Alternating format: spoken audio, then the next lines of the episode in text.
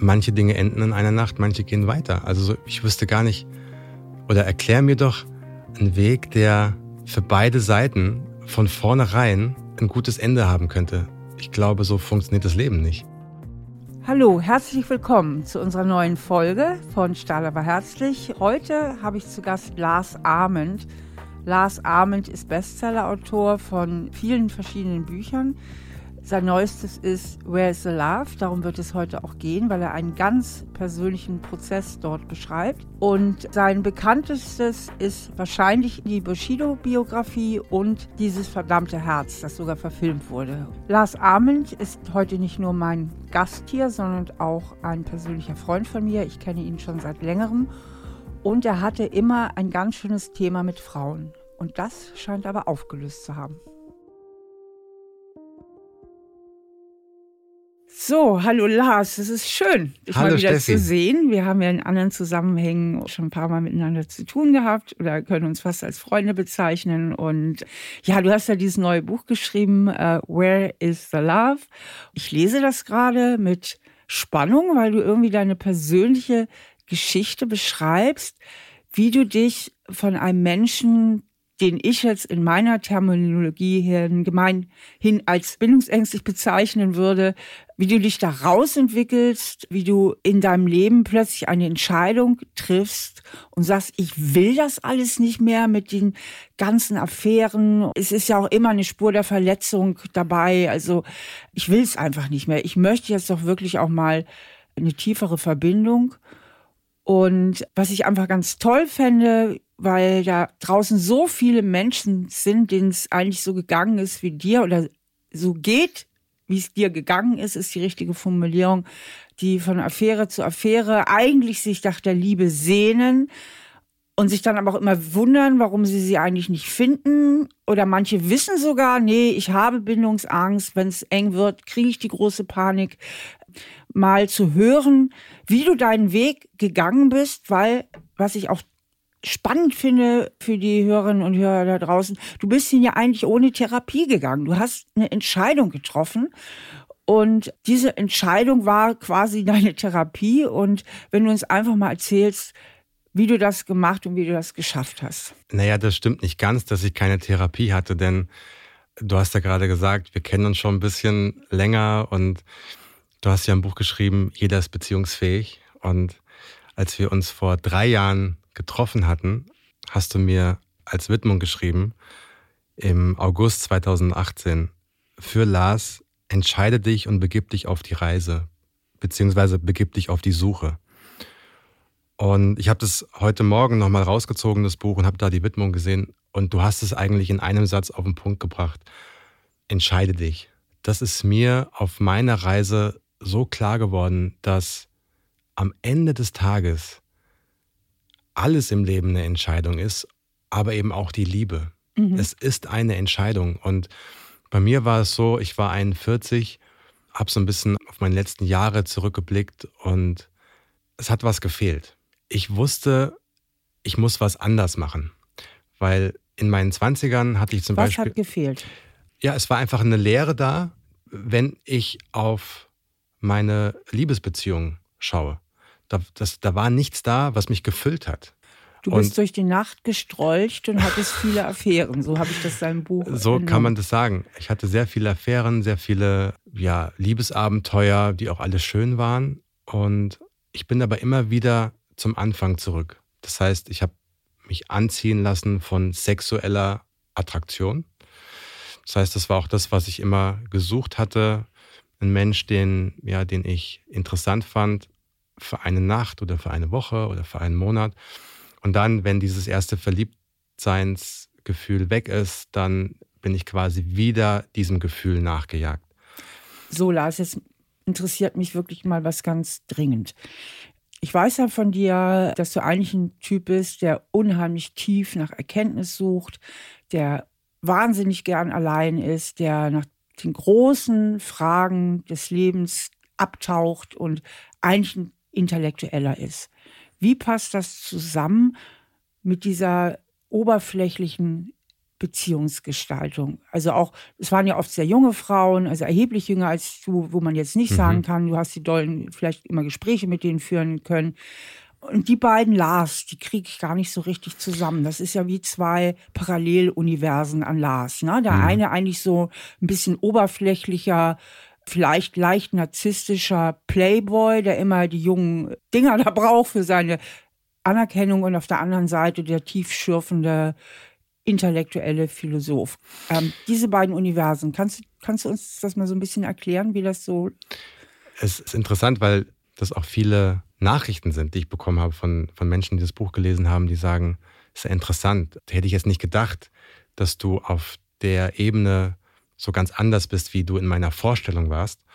Und ich habe mir zum Beispiel beim Schreiben auch überlegt, also ich habe es mir nicht überlegt, aber ich habe darüber nachgedacht, schreibe ich das jetzt? Oder lasse ich das raus, um ein anderes Bild von mir zu zeichnen? Und da war mir aber klar, ich muss einfach, um authentisch zu sein, alles reinschreiben, was, was sich in meinem Leben in, in mir bewegt. Und das gehört eben dazu. Und also in der Selbstanalyse war das so, dass in meinen 20ern hatte ich drei lange Beziehungen und war quasi nie Single. Die eine Beziehung äh, ging zwei Jahre, eine andere sechs oder sieben Jahre und dazwischen nochmal eine Beziehung. Also die, die komplett war ich in einer Beziehung. In meinen 30ern hatte ich zwar auch eine kurze Beziehung, zwei Jahre, aber ansonsten mehr oder weniger Single. Da habe ich mich gefragt, woran liegt das? Also woran liegt das, dass eigentlich ab dem Moment, ab, an dem ich angefangen habe, beruflich durchzustarten, es keine Frau geschafft hat oder ich nicht bereit war, jemanden da so teilhaben zu lassen, dass man diese Reise gemeinsam geht. Und dann war ich irgendwann 41 und habe mich so gefragt, ja, es fehlt dir offensichtlich was. Habe mich dann dazu entschieden, Warte, es Lars, anders zu machen. Aber meine Frage ist nicht ganz beantwortet. Wie geht der, der Playboy mit dem Philosophen Hand in Hand? Also es sind für mich das so Leben ist ja zwei Paralleluniversen. Also ich finde. Oder welcher Antrieb?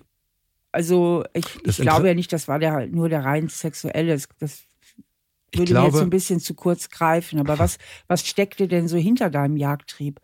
Ich glaube, die, aber das wirst du viel besser wissen als ich. Ich glaube, dass die Antwort oder die Wahrheit da liegt, dass ich mir äh, junge Frauen als Partnerin gesucht habe, um keine Entscheidung treffen zu müssen. Weil ich gewusst habe, das ist für, für die Partner gerade eine schöne Sache für jetzt, aber das ist nichts für lange. Das heißt, ich muss mich um nichts kümmern. Ich habe keine Verpflichtung. Okay, also Liebe ist bei dir schon zumindest so gewesen, assoziiert mit so einem Gefühl, das bedeutet aber auch Verantwortung, das bedeutet Verpflichtung oder wie viele Menschen es auch formulieren, die so ein Thema auch haben mit Festlegung, oh, da muss ich doch viele Kompromisse dann letztlich auch eingehen. Genau. Mhm. Und also ich, das ist so meine Erklärung. Und es geht gar nicht nur um die sexuelle Anziehung. Natürlich, auf den ersten Blick war das schon entscheidend. Aber so letztlich geht es, glaube ich, darum, immer diese Unabhängigkeit zu bewahren. Okay. Wenn du mit einer Frau zusammen bist, die 23 ist, dann ist die Wahrscheinlichkeit, dass die dich heiraten will, geringer als eine Frau, die zehn Jahre älter ist. Ja. Das hat jetzt gar nichts mit der Frau zu tun, sondern einfach mit den Lebensumständen. Wenn jemand gerade mitten in seinem Studium ist, mhm. hat dieser Mensch andere Gedanken als jemand, der ja schon, wie man so schön sagt, mitten im Leben steht und eine Familie planen will. Ja, aber dieses Unabhängige, das finde ich immer so spannend, weil jetzt so Menschen wie ich zum Beispiel, die jetzt kein so ein Thema mit Bindungsangst haben, kommen immer nicht so richtig auf die Idee, dass sie ihre Unabhängigkeit in der Beziehung verlieren. Ne? Und das ist so ein Riesenthema für die, die Probleme haben, sich festzulegen. Immer so das Gefühl, wie wenn dann so ein bisschen so eine Gefängnistür zugehen würde. Ist das richtig? Also, ja, so habe ich mit Sicherheit früher ein bisschen gedacht, dass wenn jemand dazukommt, dass ein Stückchen Freiheit wegfällt. Heute würde ich sagen, wenn jemand dazukommt, bekommst du nur etwas Neues dazu, aber es wird dir nichts weggenommen. Mhm. Und kannst du reflektieren oder kannst du spüren, woher dieses Gefühl kam, mir wird Freiheit genommen, was das mit dir letztlich selbst vielleicht zu tun hatte? Ich glaube, das lag daran, dass ich Frauen angezogen habe, mit denen ich keine Dates hatte, sondern mit denen ich Coaching-Termine hatte. Also ich bin ein sehr offener Mensch und sehr, sehr sensibel und ich mache keinen Smalltalk, also es interessiert mich einfach nicht, sondern wenn ich auf jemanden treffe, dann wird es sehr schnell sehr persönlich. persönlich. Und wenn es oft persönlich wird, dann werden eben auch häufig Probleme angesprochen. Und da ich von meinem Beruf her Interviews führe, ständig mit mir selbst, aber auch mit anderen Menschen, stelle ich mehr Fragen, als dass ich Fragen beantworte. Aber ich fasse das jetzt und, mal zusammen. Und, ja? Aber ganz kurz, und dann ist es natürlich so, du triffst jemanden, unterhältst dich und du stellst Fragen und dann, wenn ich die richtigen Fragen stelle, dann kommen dann eben auch Antworten und schon ist dann so ein, ist so ein Ungleichgewicht da in, in dieser Beziehung. Nichts auf Augenhöhe. Warum ist es für manche Menschen so, dass Beziehung gleich Wegfall von Freiheit bedeutet? Das hat damit zu tun, dass viele Menschen so das Gefühl haben, wenn ich will, dass du mich magst oder dass du mich sogar liebst, dann muss ich dir viele Erwartungen erfüllen. Also ich muss mich sehr auf dich einstellen. Und das hat der Lars ja im Grunde auch immer praktiziert bei seinen Dates. Also er hat sich ganz geöffnet, hat sich wahnsinnig interessiert und hat sich ganz auf sein Gegenüber, also die jeweilige Frau, eingestellt und konzentriert und hat sich selbst stark zurückgenommen. Und sicherlich, er sagt, weil ich mich auch so sehr für andere Menschen interessiere und trotzdem schwingt da noch was anderes mit, nämlich auch dieses sich anpassen müssen, sich wirklich auf den anderen einstellen müssen. Und das haben so viele Menschen in Beziehungen, dass sie so das Gefühl haben, manchmal sogar dabei, sich selbst geradezu zu verlieren, weil sie so sehr mit den Gefühlen und den Bedürfnissen ihres Gegenübers beschäftigt sind. Und erst wenn sie dann wieder alleine sind, ganz für sich und kein Mensch in der Nähe ist, haben sie dann wieder das Gefühl, ah, jetzt darf ich endlich mal gucken, was ich eigentlich will, wie es mir geht, wie ich mich fühle. Und nur dann finden sie wieder so richtig zu sich zurück. Und deswegen heißt Beziehung für die Betroffenen auch immer, dass es etwas damit zu tun hat, sich ein bisschen anstrengen zu müssen, sich ein bisschen zu verlieren. Und das hat dann so was Einengendes auch. Ne? Denn wenn ich mich immer zurückstelle und mich anpasse, ne? mit Anpassung enge ich mich natürlich auch immer ein Stück weit ein. Und daher kommt dieses Gefühl von vielen Betroffenen, die ein Thema haben mit Bindung und sich wirklich festzulegen, dass sie durch ihre innere Überzeugung, ich muss seine Erwartungen erfüllen, sich selber im Grunde genommen schnell einengen. Und dann aber denken, die Beziehungen wären das Einengende und nicht reflektieren, nein, ich selbst bin eigentlich derjenige, der sich einengt in Beziehung. Ich bin mal gespannt, wie Lars das sieht. Er hatte ja viele Beziehungen und viele wechselnde Affären, ob er so das Gefühl hat, dass er selbst ganz viel dazu beigetragen hat, dass es immer nur Affären blieben, schon in dem, wie er sich die Frauen ausgesucht hat, oder ob er das Gefühl hat, dass es ihm mehr oder minder alles nur so passiert. Da möchte ich jetzt gerne mal ein bisschen die, den Finger in die Wunde legen. Du bist ja hier bei Stahl, aber herzlich, das heißt so ganz ungeschoren kommst nicht davon. Das hast du ja so konstelliert. Ne? Du suchst ja blutjunge Frauen, du bietest dich so, so, so ein bisschen Vatertherapeutenmäßig an, mhm. interviewst die, die öffnen sich, denken, oh, cooler Typ und der hat, der kann mir helfen. So, das ist ja. Das ne? klingt aber jetzt dann, das klingt gar nicht so gut, wenn ab, du das so ne? Ne? ich meine das ja ganz krass. Ne? Und das hast du ja so herbeigeführt. Aber du hast völlig recht. Also das ist wirklich so. Wenn ich die letzten zehn Jahre so überlege, dann war diese Augenhöhe einfach nicht da. Und die Frage ist, warum? Ja, warum war das so? Warum habe ich mir diese Menschen ausgesucht? Das ist ja immer eine eigene Wahl, die man trifft. Ja, nicht Augenhöhe heißt ja anders formuliert Überlegenheit. Du warst in der überlegenen Position. Ja, und das hat mich dann natürlich gelangweilt. Einerseits, Wes weswegen aber, ich dann immer weitergegangen bin zur nächsten und zur nächsten. Aber Lars, vielleicht hat es dir eben auch erstmal Sicherheit gegeben. Oft ist es ja so, wenn man so ein Bedürfnis hat, dass man in einer eher überlegenen Position ist, durch Alter, bei dir auch so ein bisschen dann diese Coaching-Rolle. Es gibt ja auch Sicherheit, oder? Ich glaube, naja, Sicherheit im Sinne von, du kannst nichts falsch machen. Also so, es ist so, du weißt, auf welchem Terrain du dich befindest und es kann dir nichts passieren. Ich erinnere mich jetzt gerade, als du das gesagt hast, ich weiß noch, wie ich zu meiner besten Freundin immer gesagt habe, auch schon vor Jahren, ich wünsche mir, wenn man sich seinen Traumpartner so backen könnte, ich wünsche mir eigentlich jemand, von dem ich lernen kann. Also, der das gar nicht so toll findet, interessant findet, was ich so mache, der sich davon nicht blenden und beeindrucken lässt, sondern am allercoolsten eine Rechtsanwältin, die so Ellie McBeal-mäßig, äh, die einfach so ihr, die viel erfolgreicher ist als ich und ähm, wo ich auch mal durchatmen kann. Weißt du, die auch mal die Führung ja. übernimmt und die auch mal sagt, ich entscheide das jetzt und wo ich einfach mich auch mal so zurücklehnen kann und sagen kann, oh, wie cool. Also so, ich muss nicht permanent mich um alles kümmern, sondern da ist jemand da, der kann das auch. Und die lässt sich nicht blenden von irgendwelchen Erfolgen, was immer das ist, sondern die ist viel erfolgreicher, die macht ihr eigenes Ding. Entschuldigung, die, Lars, -hmm. ich habe den, ich bin da manchmal unhöflich und unterbreche, weil ich habe das Thema jetzt verstanden. Ähm, und warum hast du da nicht nach solchen Frauen Ausschau gehalten? Was war der? Also, ich höre ja so raus, so ein Kümmerer und dahinter kann ja auch so das Thema stecken, wenn ich will, dass du mich magst, muss ich dir auch viel geben. Ne? Dann ist es auch wichtig, dass ich ein Kümmerer bin. Auf der anderen Seite eine große Sehnsucht nach, ach, kümmert sich doch mal jemand um mich. Und du hast aber nach den Frauen keine Ausschau gehalten, die dir eigentlich vorgeschwebt haben. Weißt du warum? dass du eigentlich was anderes gemacht hast, als was du eigentlich wolltest oder anders gesucht hast, als das, was du eigentlich wolltest?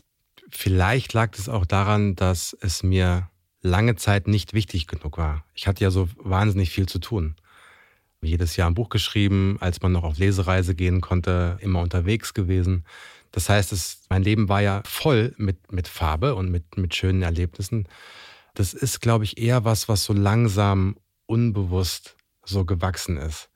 Es war ja auch nicht so, dass ich die letzten Jahre immer unglücklich war und dass ich auch in den Beziehungen, die ich hatte, dass ich da unglücklich war. Es war nur so, dass wenn ich ganz ehrlich bin, habe ich bei jeder Beziehung oder Affäre, manchmal waren das ja, also die, die Abstände von den Beziehungen waren ja, geht ja von einem Tag bis, bis einem Jahr.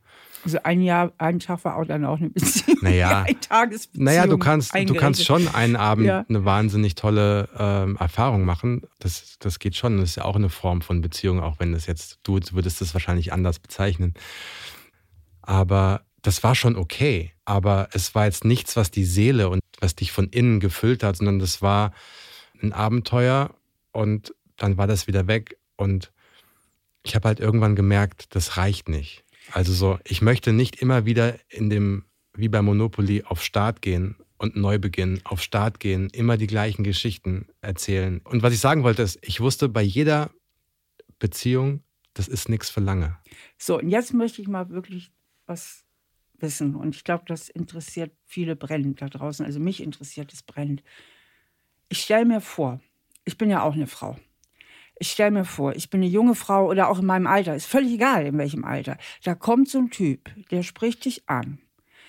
Na, der geht total auf dich ein. Na, stellt dir tausend Fragen, vermittelt dir das Gefühl, dass du wirklich der Planet stillhält. Du bist der einzige Mensch gerade auf der Welt. Er interessiert sich für dich. Er stellt eine Tiefe her. Er kommt dir nahe. Du gehst mit ihm ins Bett. Er ist ein toller Typ.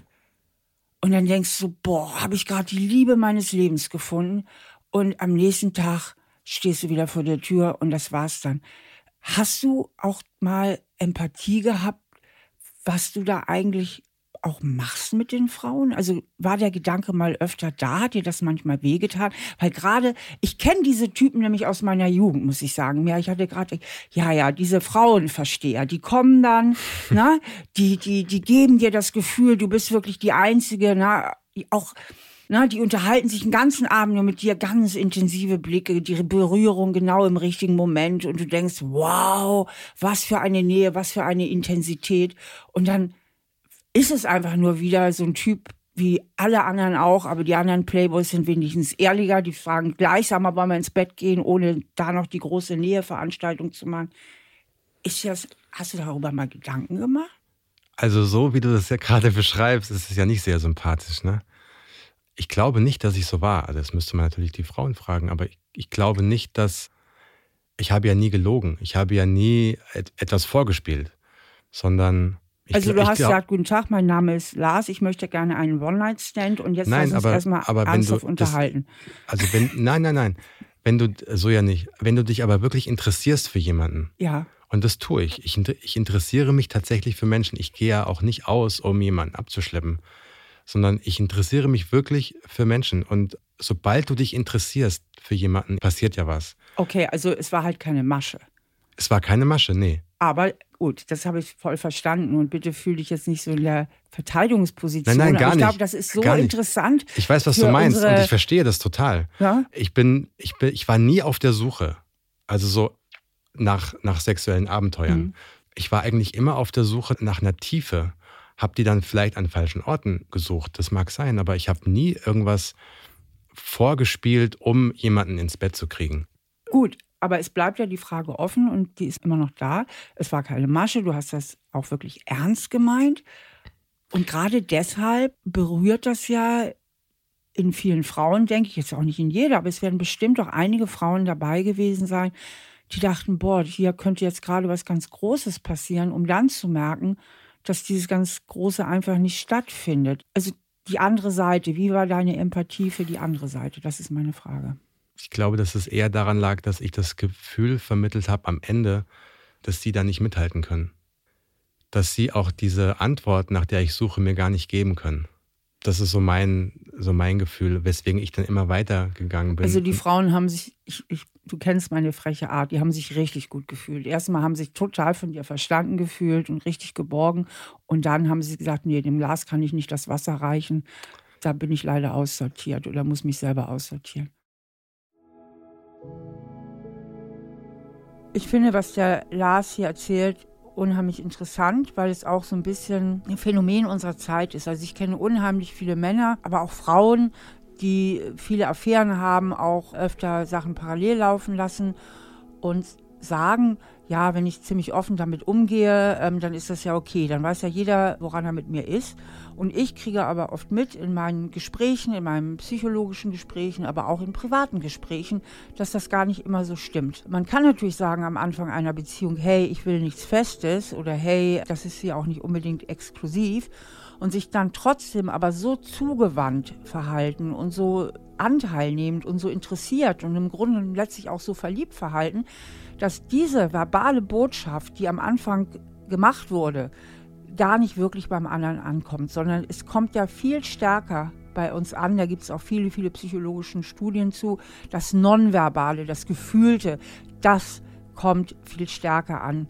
Und deswegen bin ich mir ziemlich sicher, dass einige seiner Frauen, mit denen er gedatet hat, den Lars ganz anders wahrgenommen und empfunden haben, als er es selbst beabsichtigt hat oder als er selbst dachte, wie er wahrgenommen wird. Ich denke schon, dass Lars unbewusst und vielleicht auch nicht willentlich, aber trotzdem unbewusst ganz schön viel Hoffnung bei einigen geschürt hat und auch starke Gefühle. Denn er ist so ein gut aussehender Typ und geht dann so toll ein auf die Frauen und ist auch so gescheit.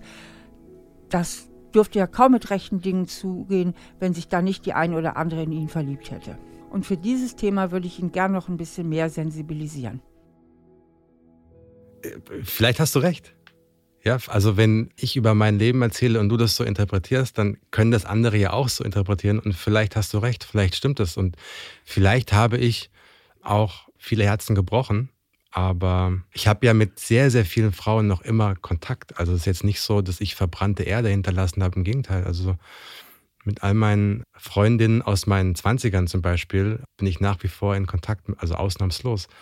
Natürlich jetzt nicht mit allen in den letzten Jahren, aber ich, ich glaube nicht, dass ich verletzte Herzen, äh, kaputte Herzen hinterlassen habe. Ich glaube eher, also jedenfalls ist das mein Eindruck. Ähm, ich glaube, dass ich relativ empathisch bin. Und ich habe immer versucht, ehrlich zu bleiben. Ich habe nie etwas, ich habe nie etwas versprochen. Aber ich habe mich einfach interessiert. Und manchmal, und da hast du einen guten Punkt, ging es aber eben nicht weiter. Also so, es hat mich interessiert und dann habe ich aber gemerkt, es interessiert mich nicht genug. Der Mensch interessiert mich nicht genug, um mich noch mehr darauf einzulassen, auf ihn einzulassen, auf diese Person einzulassen.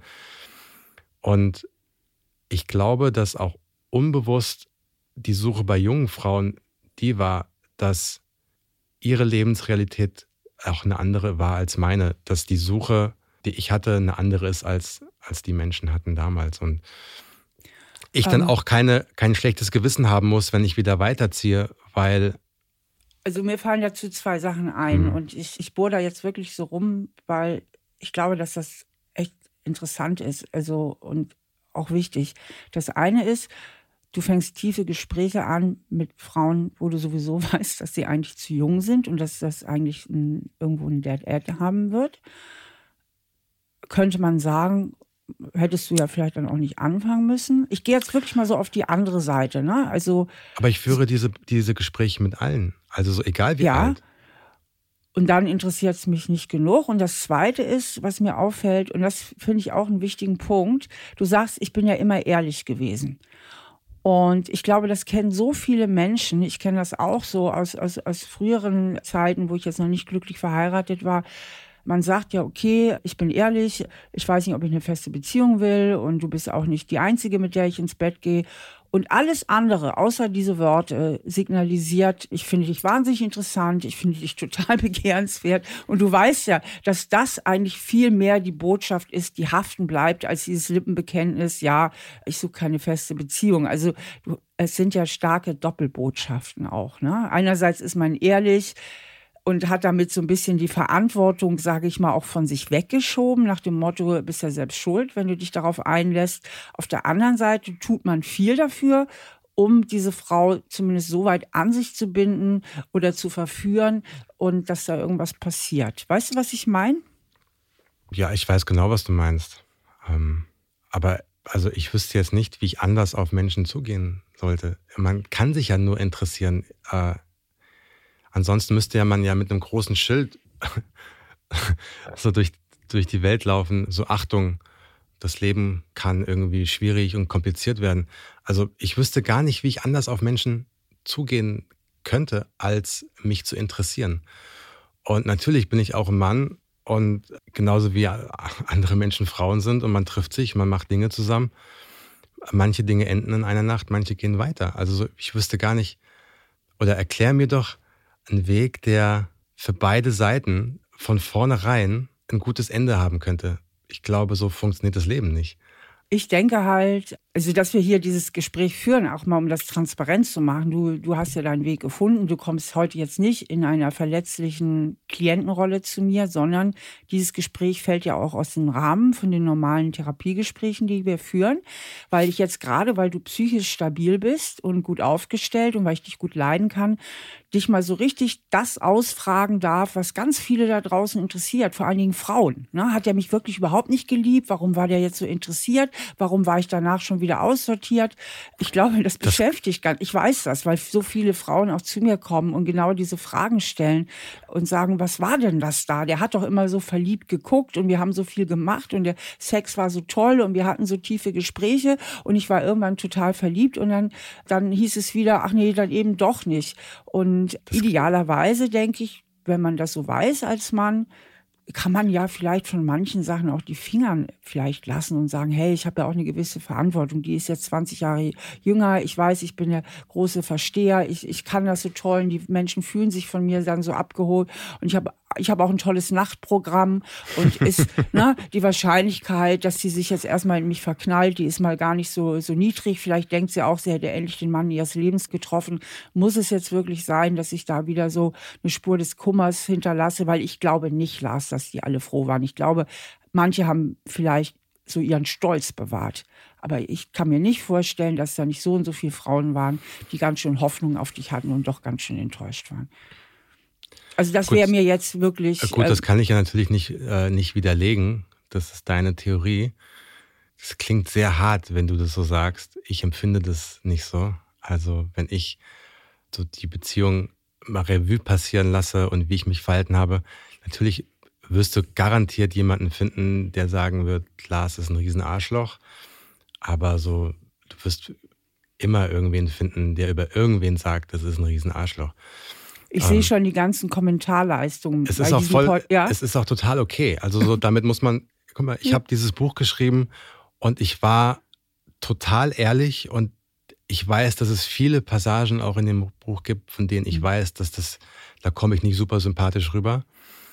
Aber das gehört eben dazu, auch zu einer Entwicklung von einem Menschen. Und auch wenn man ehrlich zu sich selbst ist. Und ich glaube, wenn du etwas bewegen willst, musst du ehrlich sein. Und es geht nicht nur darum, immer gut rüberzukommen, sondern du musst authentisch sein und du musst deine, vor allem in der Art und Weise, wie ich meine Bücher schreibe, die sind ja sehr autobiografisch, sehr ehrlich und da muss ich es auch ertragen, wenn Leute sagen, Lars, irgendwie, das war nicht so cool.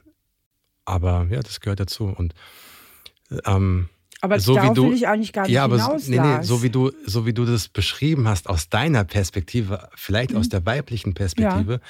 dann klingt das gar nicht so, wie ich das wahrgenommen habe. Also wie auch ich die, die Beziehung zu den Menschen wahrgenommen habe.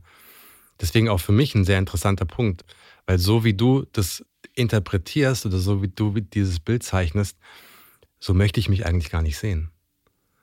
Deswegen, ähm, ja, danke für dieses Bild, das auch nochmal vielleicht ein bisschen, bisschen mehr zeigt, dass das, was man sieht, nicht unbedingt die Wahrheit sein muss, sondern es ist immer nur die eigene Version der Wahrheit und die eigene Interpretation der Wahrheit und dass es garantiert Menschen gibt, die das Gleiche erlebt haben und etwas anderes interpretieren.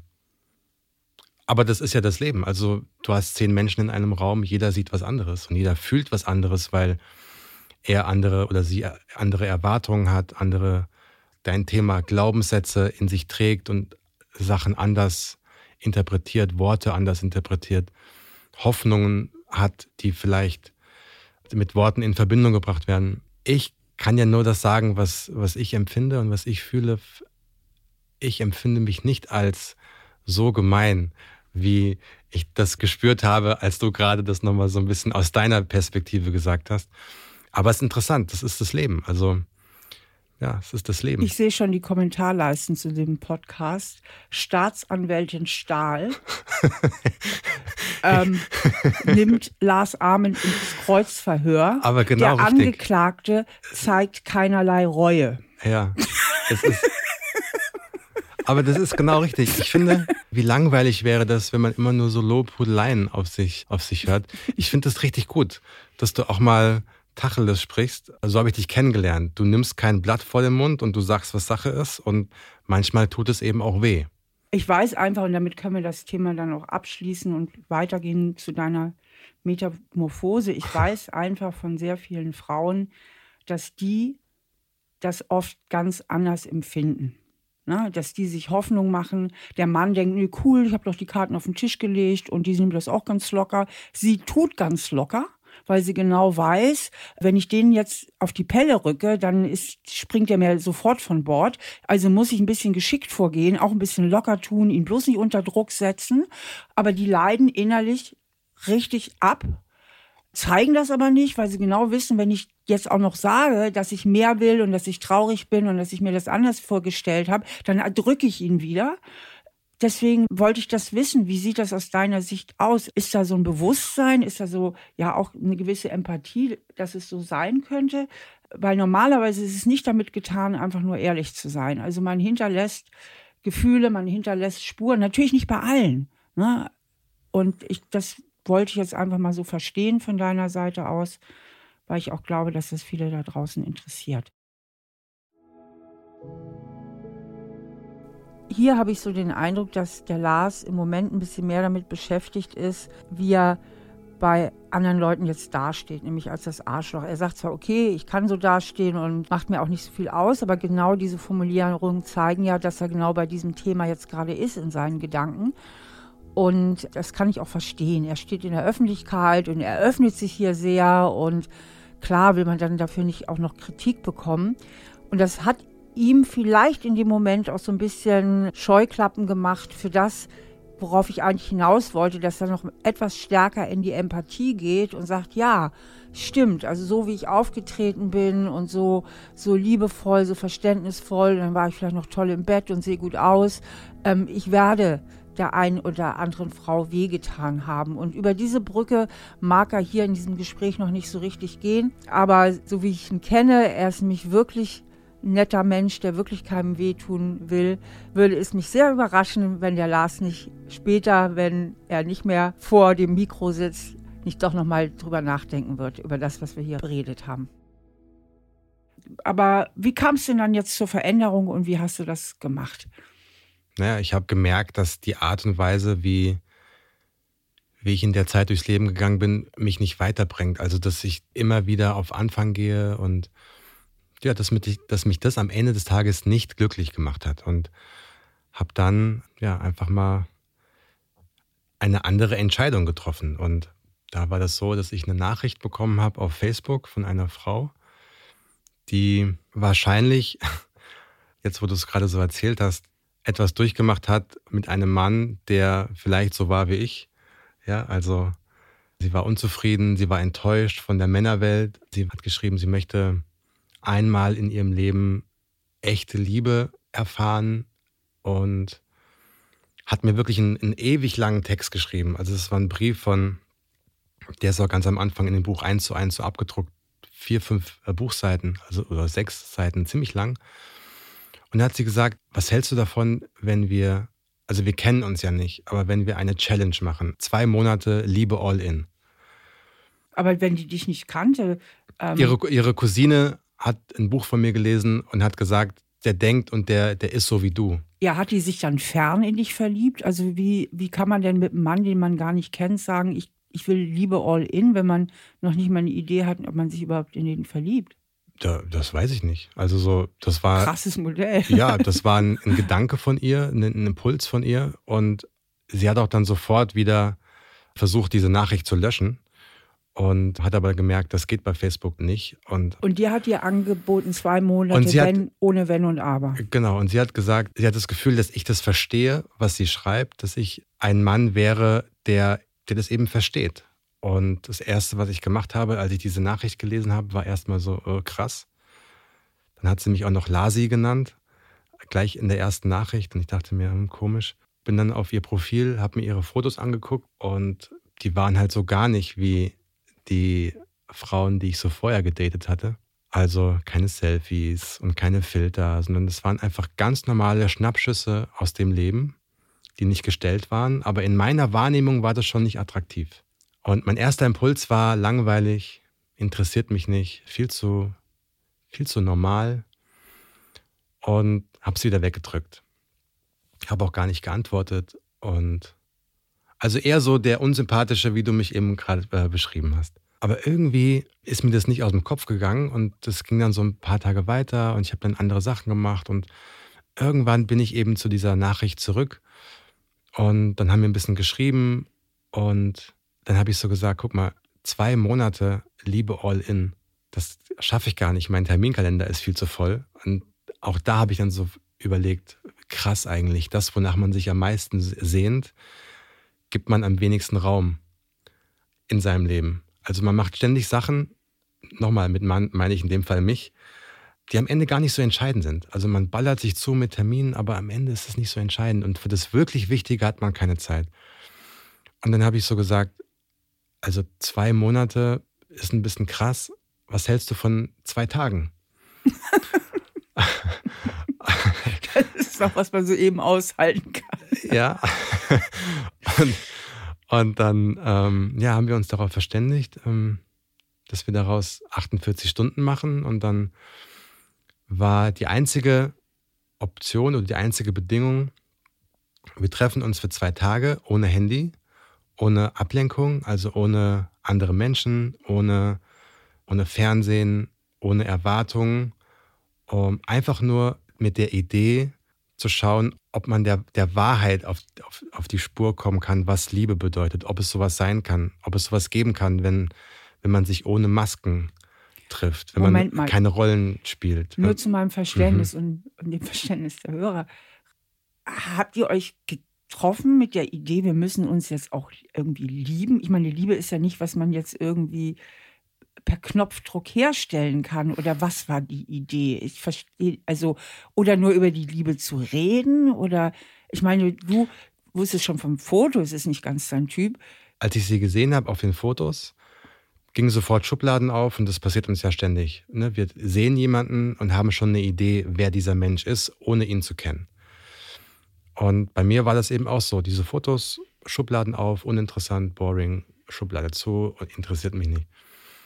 Und das war ja genau zu einem Zeitpunkt, an dem ich ja nicht zufrieden war. Und ich wusste, ich muss mal was anders machen. Also ich muss einfach mal, wenn ich ständig den gleichen dem gleichen Typ Frau hinterherjage. Also du bist so offen in die Begegnung gegangen, dass du dich vielleicht in diese Frau verlieben könntest oder die lieben lernen könntest. Nee, es das hat mich, also ich fand erstmal bin ich, finde ich so Experimente spannend. Mhm. Schon mal per se. Also ich bin immer offen für Verrücktes.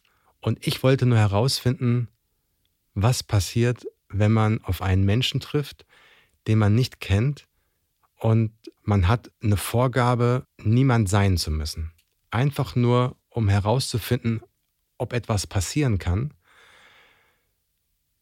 was man ja, wenn man in einer Rolle ist, wenn man abends ausgeht, wenn man in der Bar ist, dann versucht man zu gefallen, man versucht, das ist ja klar, diese klassische Dating-Situation ist außer Kraft gesetzt. So, Lars, jetzt hast du aber was gesagt. Und das ist eigentlich das Epizentrum von allen. Und ich glaube, dir ist es gar nicht bewusst.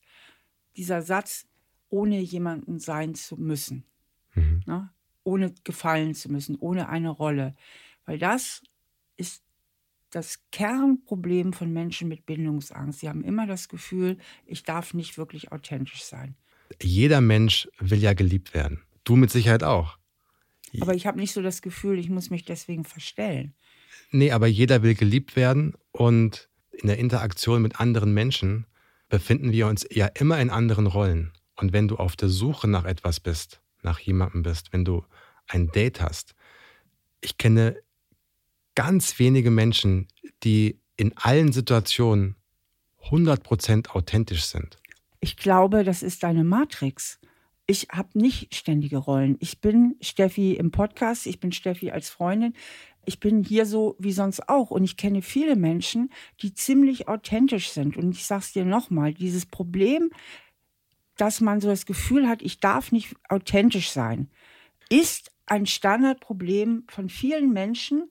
Und die haben alle so das Gefühl, auch in der Beziehung sich ein bisschen verbiegen zu müssen und Erwartungen erfüllen zu müssen. Und deswegen haben die Probleme mit engen Beziehungen.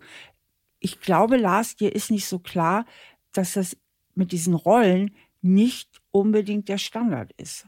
Es gibt auch viele, die sich ziemlich authentisch fühlen, auch in unterschiedlichen Settings. Und es gibt viele wie dich, die gibt es auch viele, ne? ganz viele. Aber es gibt auch die anderen. Und die anderen haben, ich sage ja immer, meine Rede ist ja immer, ein Mensch, der jetzt eine gewisse Bindungsangst hat, hat das tiefe innere Gefühl, entweder bin ich in einer festen Beziehung oder ich bin ein freier Mensch. Und Menschen, die dieses Problem nicht haben, sagen, ich bin in einer Beziehung und ein freier Mensch. Hier habe ich das Gefühl, dass wir ein bisschen aneinander vorbeireden, weil er hatte ziemlich klar gemacht, dass er schon sonst immer so das Gefühl hat, dass er sich etwas verstellen muss, dass er nicht ganz er selbst sein kann, dass er unbedingt ihm gefallen will und deswegen verschiedene Rollen spielt. Und natürlich ist es so, dass wir mit verschiedenen Menschen ein bisschen anders umgehen. Und trotzdem haben viele Menschen dabei das Gefühl, dass sie trotzdem total sie selbst sind und auch authentisch sind. Und andere Menschen haben stärker das Gefühl, dass sie sich so ein bisschen verstellen müssen, verschiedene Rollen spielen. Und das ist ja auch immer das Kernproblem wenn man ein Thema mit Beziehungen und Bindungen hat, und das hatte Lars auf jeden Fall jahrelang, selbst wenn er mehrere Beziehungen zwischen 20 und 30 Jahren hatte, auch die waren ja nicht von allzu langer Dauer. Und da ist es immer so ein Thema, dass die Betroffenen so das Gefühl haben, dass sie nicht wirklich ganz authentisch sein können und dürfen. Deswegen war das für Lars auch so spannend, dieses Experiment mit dieser Frau wirklich mal so ganz, ganz er selbst zu sein. Da bin ich nicht ganz so bei dir. Ich glaube, dass, also ich weiß, was du sagst und das stimmt auch mit Sicherheit. Ich bin dennoch der Meinung, dass viele dieses Gefühl haben, Masken tragen zu müssen. Und das war eben diese Idee dieser, dieses Experiments. Und das, wie ging es dann weiter? Ich habe dann gesagt, okay, wir machen das, nicht zwei Monate, aber zwei Tage. Und ja, dann haben wir uns getroffen in Köln in einem Hotelzimmer. Und die Idee war. In einem Hotelzimmer? Ja, wo denn sonst? Es muss ja, in der Wohnung? Nein, es muss ja ein neutraler Ort sein, wo keine Ablenkung ist. Es muss ein, es muss ein Ort sein, wo das Habt ist, ihr wenigstens so eine Suite gehabt oder habt ihr da so ein, so ein Standard? Nein, es war ein schönes, das war ein schönes Hotelzimmer, wo man Platz hatte, ein bisschen, wo man sich auch bewegen konnte, wo man jetzt nicht nur so auf zehn Quadratmeter eingefecht ist. Es war schön. Und da ist was ganz Interessantes passiert. Als die Tür aufgegangen ist, war auf einmal so eine Ruhe da. Also ich war nicht aufgeregt, interessanterweise. Ich war nicht aufgeregt und mir war sofort klar, als ich sie gesehen habe, dass diese Schublade, in die ich sie vorher gesteckt hatte, anhand der Fotos, die ich gesehen hatte über Facebook, dass das mit der Realität überhaupt nichts zu, zu tun hatte. Also so dieses, sie, ist, sie sieht so normal aus und sie ist so langweilig, hat sich überhaupt nicht bestätigt. Ja, wir haben uns gesehen und es war, ich hatte das Gefühl, es ist alles klar. Jetzt kommen wir wieder zu den Rollen. Ich muss nichts sein. Ich muss nichts sagen, um irgendwie zu beeindrucken oder um die Stille zu übertünchen, sondern es war, ja, es war alles klar. Und ich hatte eben nicht dieses Herzklopfen und so dieses, dieses Kribbeln, was man ja immer hat, wenn man jemanden trifft, wenn man so verliebt ist, wenn man so angeknallt ist, wie man so schön sagt, sondern ich sah sie und dachte, krass, alles, was ich von dieser Frau angenommen hatte, ohne sie zu kennen, stimmt ja gar nicht. Moment, Lars, also das finde ich jetzt wieder ganz wichtig, weil viele Menschen, die ein Problem haben, sich festzulegen, suchen ja immer die Lösung im Außen. Es muss ja nur der richtige Mann kommen, es muss nur die richtige Frau kommen und dann kann ich wirklich die Liebe finden und mich lange binden. Aber normalerweise liegt ja die Lösung im Innen. Wo lag sie denn jetzt? War die Frau deine Erlösung, weil du plötzlich doch genau die richtige gefunden hast? Oder war die Erlösung bei dir im Inneren, dass du dich entschieden hast, dich wirklich mal zu öffnen und du selbst zu sein? Na gut, das kam natürlich dann erst durch die Zeit, die wir verbracht haben. Das mhm. war ne, nach diesen zwei Tagen, wo wir sehr, sehr schnell sehr viele Gespräche geführt haben, wo wir herausgefunden haben, dass unsere Werte zum Beispiel ähnlich sind. Und dadurch, dass wir sehr schnell einfach Real Talk und Deep Talk hatten, festgestellt haben, okay, das Fundament, unsere, das Wertesystem, und da bin ich der Meinung, weil ich zum Beispiel oft gefragt werde, ich, ich, ich bin auf der Suche nach meinem Soulmate, wo finde ich den denn? Und da habe ich zum Beispiel gemerkt, wenn diese Werte übereinstimmen, also was dir wirklich wichtig im Leben ist, also wie so ein Haus, was, das du baust und das Fundament ist stark. Wenn diese Werte übereinstimmen, kann jeder sowas werden wie ein Soul Buddy weil ja das Allerwichtigste, was in der Beziehung vorhanden sein muss, ja gleich ist. Das heißt, da musst du nichts mehr erklären. Und dieses Gefühl hatte ich da, auch nach anhand dieser Gespräche und dieser sehr, sehr vielen, sehr tiefen Gespräche, die dann auch weitergingen. Wir haben uns einen Monat vor der Corona-Pandemie getroffen und haben uns dann entschieden, ich war dann im Urlaub ein paar Wochen und kam dann zurück und da haben wir uns entschieden, wir gehen gemeinsam in den ersten Lockdown. Das heißt, wir verlängern diese zwei Tage und machen daraus dann tatsächlich zwei Monate. Und ja, wir haben dann den ersten Lockdown gemeinsam verbracht, auch wiederum ohne Ablenkung. Man konnte ja nicht in die Kinos, also all das, was, was man so macht, wenn man sich kennenlernt. Hab da gemerkt, es wird nicht langweilig. Also so.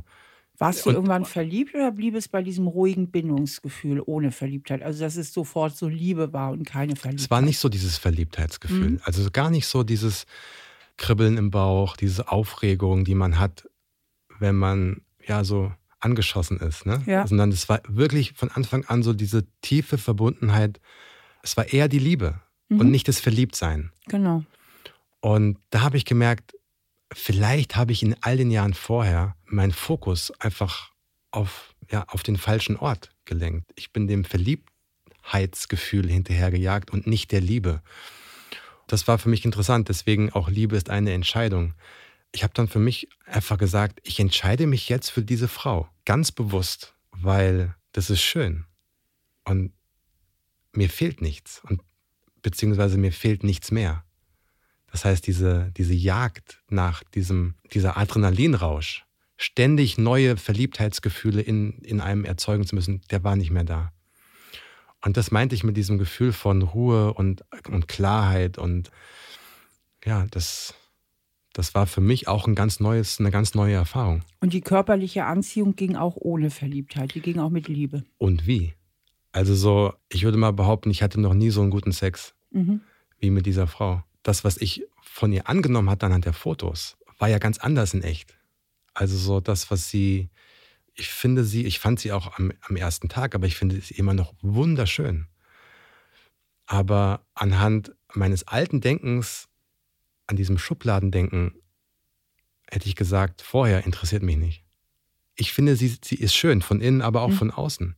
Und ja, das, Schönheit ist ja ein Begriff, der so wenig mit, ja, mit dem Aussehen zu tun hat. Was glaubst du denn auf, auf diesem Weg dahin und dieser wirklichen Veränderung von dem Menschen, der ja so affärenmäßig so ein bisschen, ja, äh, ich sag trotzdem so ein bisschen bindungsängstlich darum gemacht hat zu jemandem, der sich jetzt voll auf eine Beziehung einlässt. Was war der wichtigste Wendepunkt oder die wichtigste Entscheidung? Also was war es? Also wenn du das so unseren Hörern und Hörern mitgeben könntest. Menschen nicht sofort zu bewerten. Also ruhig auch mal genau hingucken und äh, nicht sofort sagen, die Gedanken, die ich habe, stimmen. Also dass man sich selbst mal hinterfragt, stimmt es eigentlich, was ich gerade über diesen Menschen denke? Oder sind es nur meine eigenen Annahmen und ich interpretiere das als Wahrheit? Und ich glaube, dass uns, äh, wenn wir ein bisschen uns mehr Zeit geben, dass diese Magie, nach der wir alle suchen, dann schon auch kommt. Wenn wir nicht von vornherein Menschen abstempeln. Aber ich Du hattest ja auch vorher noch eine Entscheidung getroffen, nämlich, dass du das nicht mehr willst. Ne? Du, das genau. weiß ich auch. Ne? Du hast ganz klar gesagt, ich weiß sogar in deinem Buch, habe ich gelesen, eben, wo ich so die Staatsanwältin gemacht habe, du wolltest auch kein Teil mehr dieser Verletzungsmaschinerie genau. sein, weil zum Beispiel eine Frau, mit der du gerade noch eine tolle Nacht verbracht hast, die ging dann weg, um Zu dann ihren festen Freund, genau. genau. Und dann hast du auch gesagt, ach Mist, der arme Kerl, der steht da jetzt vielleicht mit Blumen und sonst was, der kam ja irgendwie aus dem Urlaub. Irgendwie will ich das alles nicht mehr. Ich will es einfach nicht mehr. Ich möchte jetzt wirklich mal mich öffnen für eine echte Beziehung. Und ich habe dich so verstanden, dass das eigentlich noch die wichtigere Basisentscheidung war und dich dann zu öffnen, auch mal für was ganz anderes. Das stimmt, das, das, ist, das stimmt. Und äh, wir Menschen sind ja Gewohnheitstiere oftmals und wir gehen halt immer wieder zu dem gleichen Punkt zurück, bis dieser Schmerz so groß wird, dass wir das nicht mehr ertragen wollen. Jedenfalls ist das meine Wahrnehmung. Bei mir zumindest war das so, dass ich gesagt habe, es reicht. Also so, wen willst du eigentlich verarschen die ganze Zeit? Ja, wenn du immer wieder das Gleiche machst, wie soll was Neues passieren? Es war ja. eine Entscheidung. Und dann habe ich mich wieder geöffnet für was anderes. Das war echt eine der besten Entscheidungen überhaupt. Schön. Ja. das finde ich lustig. Also diesen Bogen, weil du sagtest, ich hatte das damals auch ins Buch geschrieben, vor zwei Jahren, entscheide dich und begib dich auf die Suche. Wer hätte das gedacht, dass wir hier zwei Jahre später gemeinsam sitzen und so uns so eine schöne Geschichte ist ja nicht das Richtige, so eine schöne Erfahrung mit uns teilst und so, so was du da erlebt hast und wie du das gemacht hast, weil ich glaube, davon können ganz viele profitieren. Ja, das geht und für jetzt, sich das auch auf sich anwenden. Das geht jetzt ein Jahr und ich habe das Gefühl, dass das noch viele Jahre weitergehen wird. Also ich bin ganz, ganz happy über diese Entscheidung und ja, am Ende ist das Leben die Summe unserer Entscheidungen wie wir mit Situationen umgehen und wie wir immer wieder ähm, nachjustieren und neue Entscheidungen treffen. Und mir hat mal jemand gesagt, keine Entscheidung zu treffen ist auch eine Entscheidung. Mhm. Und das ist mir da wirklich klar geworden. Ich hatte ganz lange eben keine Entscheidung getroffen. Und ich wollte es nicht mehr, habe was anderes gemacht und ja, es ist was ganz Tolles dabei entstanden. Schön. Dann vielen, vielen Dank für dieses tolle Gespräch, Lars. Danke für die. Kennst du noch, damals in den 90er Jahren gab es mal eine Sendung, die hieß Der heiße Stuhl, wo man so, äh, man, man wurde ge gegrillt von allen Seiten. Also ich fühle mich leicht angeröstet. Aber ich habe ja auch im Vorfeld zu dir gesagt, du kannst mich gerne richtig hart rannehmen, hab keine Scheu und das ist aber auch gut. Ich finde das wirklich gut, so auch mal Klartext zu reden und da bist du ja die Meisterin. Okay, vielen Dank. Und du hast es ja offensichtlich auch gut überlebt. Ja, danke schön. In dem Gespräch mit Lars klang es ja so, als wenn es wirklich die Frau gewesen wäre, die ihn erlöst hätte. Und das ist ja so ein Wunsch, den viele haben oder so eine Hoffnung. Aber tatsächlich ist dieser Offenheit, die Lars hatte für diese Begegnung, ja eine ganz klare Entscheidung von ihm vorausgegangen. Er wollte einen neuen Weg gehen, er wollte offen sein, er wollte das alte Leben nicht mehr. Er wollte was ganz Neues probieren und ohne diese Entscheidung hätte er diese Frau auch anders wahrgenommen als in dem Moment, wo er ins Hotelzimmer getreten ist. Dann wäre er einfach in diese Begegnung mit einer anderen Wirklichkeitsbrille gegangen. Liebe ist vor allem eine Entscheidung. Selbst wenn man erstmal verliebt ist, was ja ein Gefühl ist, was einen eher so anfällt, aber irgendwann muss man sich auch während oder nach der Verliebtheit einfach mal entscheiden, okay, du sollst es jetzt sein, weil die Verliebtheit wird nicht ewig bestehen. Und Lars hat uns ja so wunderbar gezeigt, dass man sich auch für jemanden entscheiden kann, ohne verliebt zu sein und dass direkt die Liebe kommt. Und das finde ich so wunderbar, weil wir oft das Gefühl der Verliebtheit viel zu ernst nehmen und gerade im Gefühl der Verliebtheit immer wieder auf unser altes krankes, sage ich jetzt mal, Beuteschema reinfallen und uns irreleiten lassen. Und was der Lars hier gemacht hat, das finde ich so toll im Prozess, weil er war gar nicht verliebt. Er war nicht in seinem alten Beuteschema, aber er hat Liebe empfunden. Und was uns Lars ja auch verraten hat, man kann auch tollen Sex haben ohne Verliebtheit, sondern einfach mit dem tiefen Gefühl der Liebe. Mir hat das Gespräch mit Lars viel Spaß gemacht, auch wenn ich ihn manchmal etwas hart angehen musste. Aber ich hatte hier in der Gesprächsatmosphäre das Gefühl, dass es auch ganz okay für ihn war. Und wenn ihr auch mal Lust habt, mit mir zu reden oder mit einem Thema zu mir kommen wollt, dann schreibt doch an stahlaberherzlich at randomhouse.de. Kevin und René haben zwei Pflegekinder und lassen ihre Community auf ihrem Instagram-Kanal Papapi an ihrem Familienleben teilhaben. Aber auch sie beschäftigen ganz normale Fragen. Zum Beispiel, wie bleiben wir trotz Elterndasein ein Paar? Denn manchmal bleibt die Leidenschaft auf der Strecke. Und wie man die wiederfinden kann, darüber spreche ich das nächste Mal mit den beiden. Worüber ich mich natürlich auch freue, ist, wenn ihr mir eine Bewertung hinterlasst, entweder auf iTunes oder auch auf YouTube. Ihr könnt mir natürlich auch gerne den einen oder anderen Promi vorschlagen, den ihr gerne mal bei mir auf der Couch in Anführungsstrichen sehen, aber vor allem hören würdet. Finden tut ihr mich im Internet bei stephaniestahl.de und bei Instagram und Facebook. Bis zum nächsten Mal. Ich freue mich, wenn wir uns hören. Stahl aber herzlich, der Psychotherapie-Podcast mit Stefanie Stahl.